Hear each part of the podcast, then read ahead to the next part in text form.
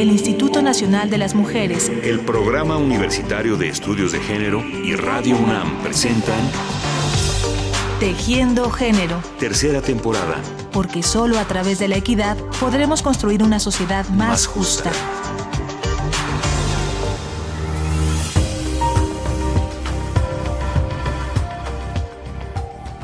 Nos citamos un sábado en la mañana en un acogedor departamento de la colonia Doctores. Éramos cinco personas en una reunión singular.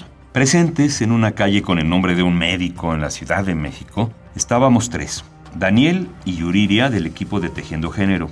Y Gaby, la anfitriona. Desde lejos, vía Skype, Magda y Carlos, sonrientes desde el calor veraniego de Tenerife en las Islas Canarias. ¿Qué hacíamos ahí? Conversar, escuchar compartir historias.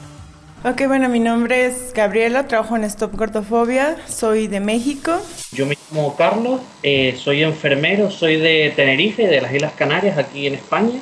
Y nada, eh, soy cofundador junto con Magda de, la página de Stop Gordofobia. Yo soy Magda, eh, soy licenciada en filosofía y soy uruguaya, pero vivo en las Islas Canarias desde hace casi 15 años y desde aquí, desde Canarias, empezamos con esto Fobia, Carlos y yo. Magda y Carlos son fundadores de una página de Facebook con un número enorme de seguidores que se llama Stop Gordofobia. Gaby se unió a este esfuerzo desde México y trabaja en él con ahínco, igual que lo hacen muchas mujeres y también muchos hombres desde diferentes países. Stop Gordofobia tiene el objetivo que su nombre indica, detener la fobia hacia la gordura y buscar estrategias para enfrentarla.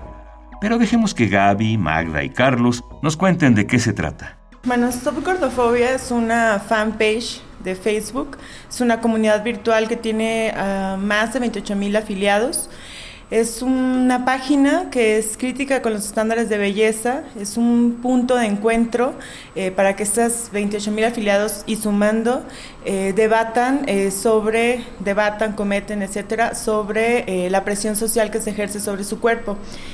Es básicamente eso, Stop Gordofobia.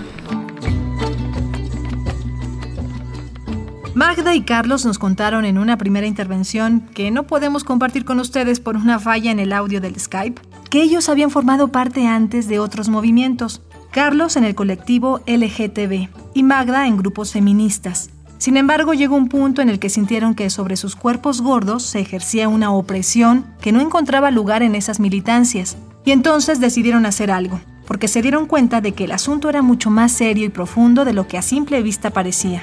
Yo creo que el sistema capitalista, eh, entre todos los sistemas de opresión que genera para, para generar diferencias entre privilegiados y oprimidos, pues uno de los sistemas de opresión que, que se ha creado es el de la belleza. Todo lo que afecte al aspecto externo, todas esas personas son consideradas como feas y entre ellas estamos pues las gordas.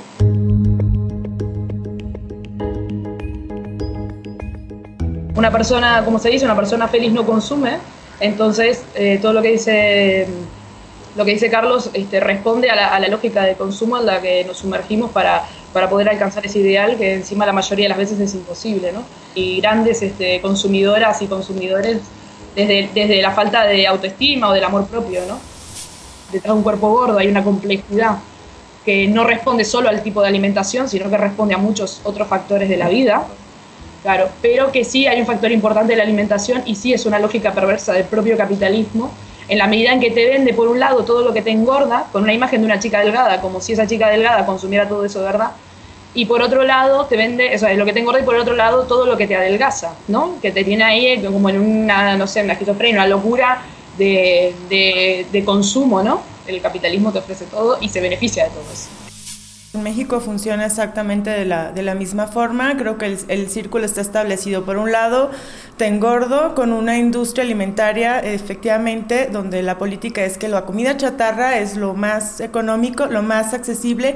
Y por otro lado está el te robo, porque te vendo una cantidad enorme de productos, no sé, medicina parches creo que hay, hay cosidos de boca, bypass, no sé, una infinidad de cosas, pues también como otras cosas que, que, que puedes llegar a adquirir como para compensar este déficit que sientes en tu persona, ¿no?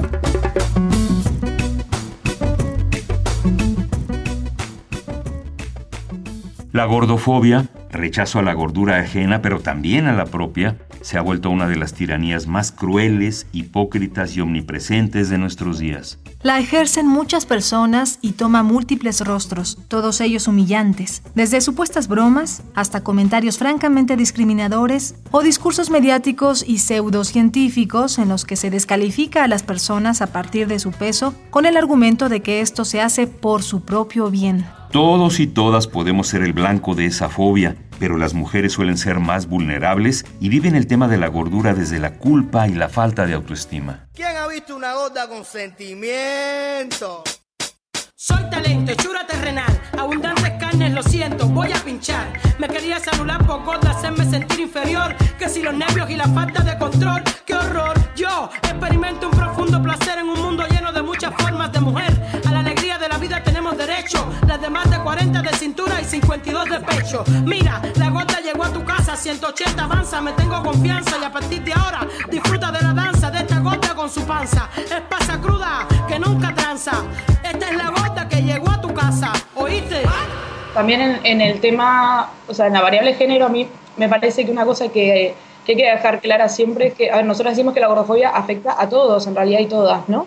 Sin importar si eres hombre o mujer, pero la mujer más, por todos los factores que decían, que decían los compañeros, pero para mí es resumible también un poco en el tema estereotipo, ¿no? Es decir, el, el hombre siempre se le exige en el patriarcado que sea el fuerte, ¿no? El agresivo y tal, y a nosotras las delicadas.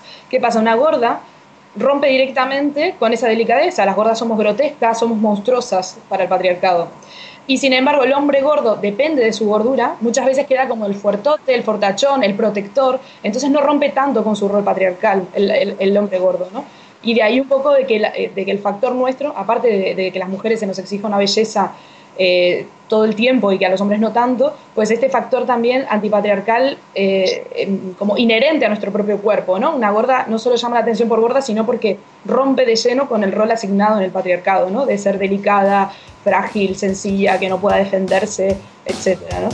Que no te marginen por tus michelines, que no te marginen. No digas barriga, digan lo que digan, que tú estás muy no sufras más, tanta dieta no es normal, Percherona. Lo que estamos oyendo es la canción Percherona, un cover parodiado por el bloguero español Trasto de My Sharona, éxito del grupo de rock and roll setentero Tecnac. Este es un ejemplo de algunas cosas divertidas que se comparten en la fanpage de Facebook Stop Gordofobia en un intento de poner en evidencia y burlarse de los valores de la gordofobia que están haciendo daños incalculables a muchas personas, entre ellas a los niños y las niñas, y también a las y los adolescentes. El tema del acoso, del acoso gordofóbico en, en niños y niñas, sobre todo en el colegio, es algo alarmante. Es decir, hay niños y niñas a los que les pegan en el colegio, les invitan a suicidarse, eh, les ignoran por completo y a mí en concreto me pasó que fui a, una de las, o sea, a un sitio aquí cerca a dar una, charla sobre el tema de gordofobia y una chica de, de 17 años, cuando terminé la charla, vino llorando a abrazarme eh, porque, bueno, había estado, o sea, con las, tenía los brazos cortados, había intentado suicidarse varias veces entonces son cosas que están como, como muy ahí, pero que la gente hace la vista gorda. Mira tú, justamente. La gente hace la vista gorda y pasan de todo y, hacen de cuenta como que son cosas de niños, como que es algo que no les afecta. El acoso o el bullying, como le, quieren, le, llaman también, gordofóbico en la niñez, es muy duro y es algo que te marca para toda la vida porque es una destrucción de la autoestima que es muy difícil de superar eh, a lo largo del tiempo, ¿no? Yo tengo casi 30 años y todavía hay muchas cosas que me siguen afectando. Llegó la gota, la gota llegó. Llegó la gota, la gota soy yo. A mí que me digan gorda, redonda, espera. A mí que me digan gorda, soy gorda. Un tema permanentemente vinculado a la gordofobia es el de un supuesto cuidado de la salud de las personas que se ha convertido en una tiranía que podría equipararse a la de un fanatismo religioso. La lógica se parece mucho y se apoya en un pretendido pensamiento científico para decir te critico por tu bien, te controlo por tu bien, te señalo para tu salvación. Vaya desatino. Yo pienso que muchas veces hay estudios científicos que habría que analizar porque muchas veces las conclusiones creo que están más medidas para que coincidan con la lógica capitalista que con la lógica real. Con esto no quiero decir, y yo menos como enfermero, de que la obesidad, por ejemplo, no perjudica la salud, pero yo sinceramente cuestiono como, como sanitario y como persona, como activista, como gordo, que mm, estoy de acuerdo que la obesidad perjudica la salud, pero sinceramente a mí a día de hoy, y creo que puedo generalizarlo a muchísimas personas, quizás no a todas, a mí me perjudica más a, a mi salud la gordofobia, con mis ansiedades, mi estrés, mi baja autoestima, que mi propio cuerpo. Creo que toda esa gordofobia social, institucional, me afecta muchísimo más que las propias limitaciones que me ofrece mi cuerpo. Tiene razón Carlos, la gordofobia no ayuda a nadie y en principio es importante aceptar que hay complexiones diversas y que no todos tenemos que tener el mismo peso para ser personas sanas. Pero ante todo debemos comprender que cualquier decisión que tomemos sobre nuestro cuerpo debe partir de una autoaceptación y de un afecto real por nosotros mismos, y no de ninguna manera de una imposición de belleza y de una coerción social. El culto al cuerpo, tanto a través de los gimnasios o de unos determinados tipos de alimentación, se ha vuelto como un ascetismo del siglo XXI, ¿vale? Es como una religión del siglo XXI.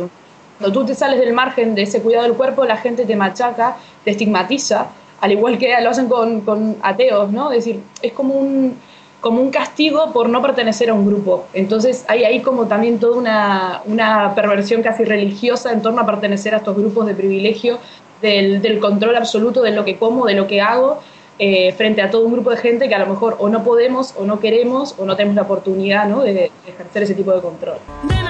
Sexys, en la TV siempre lo mismo. Silicona y hay aquí torsos perfectos, qué lindo. Anorexia en tiempos de guerra, Paulina, Jennifer, Beyoncé, qué perras. Pasando hambre, haciendo dieta mona para las tetas y las niñas sofocadas.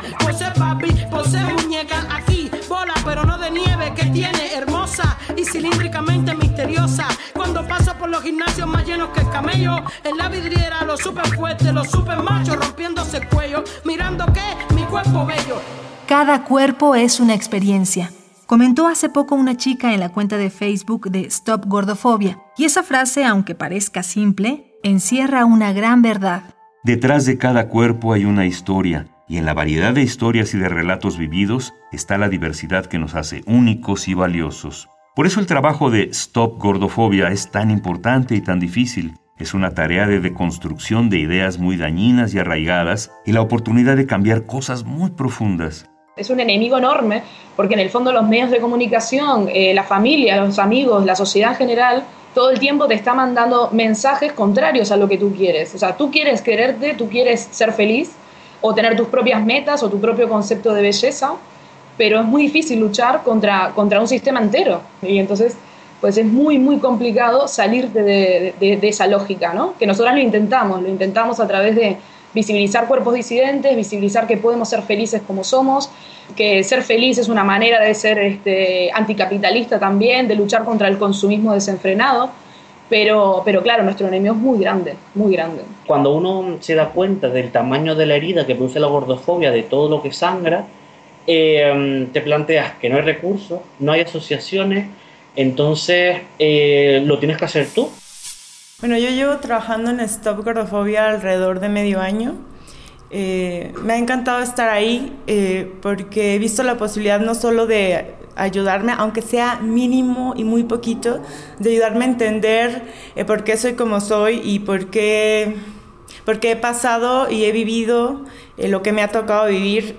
Eh, me gusta verme reflejado en las otras y apoyar en las otras, me refiero en las otras personas que nos escriben, tener algo que decirles, tener un texto que pasarles, tener una idea eh, que fomentar en ellos que les ayude como a enfrentar la gordofobia, eso para mí es increíble, ¿no? Redonda como la tierra que tantos mitos y leyendas encierra. Redonda como acetatos para la old school, las novatas y los novatos. Redonda como un CD que contiene este background que se hizo para mí. Circular como las monedas.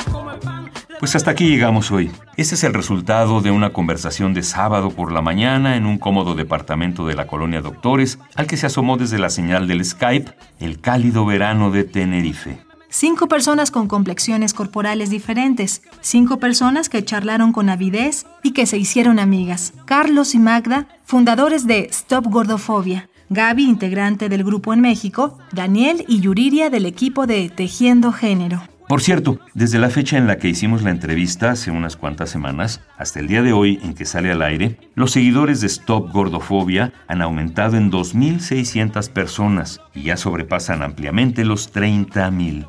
¿Y ustedes? ¿Ya le dieron like? Búsquelos en Facebook. Muchas gracias por su atención y hasta la próxima. A mí que me digan gorda, redonda, voluta, a mí que me digan gorda el Instituto Nacional de las Mujeres, el Programa Universitario de Estudios de Género y Radio UNAM presentaron Tejiendo Género. Tercera temporada. Porque solo a través de la equidad podremos construir una sociedad más, justa.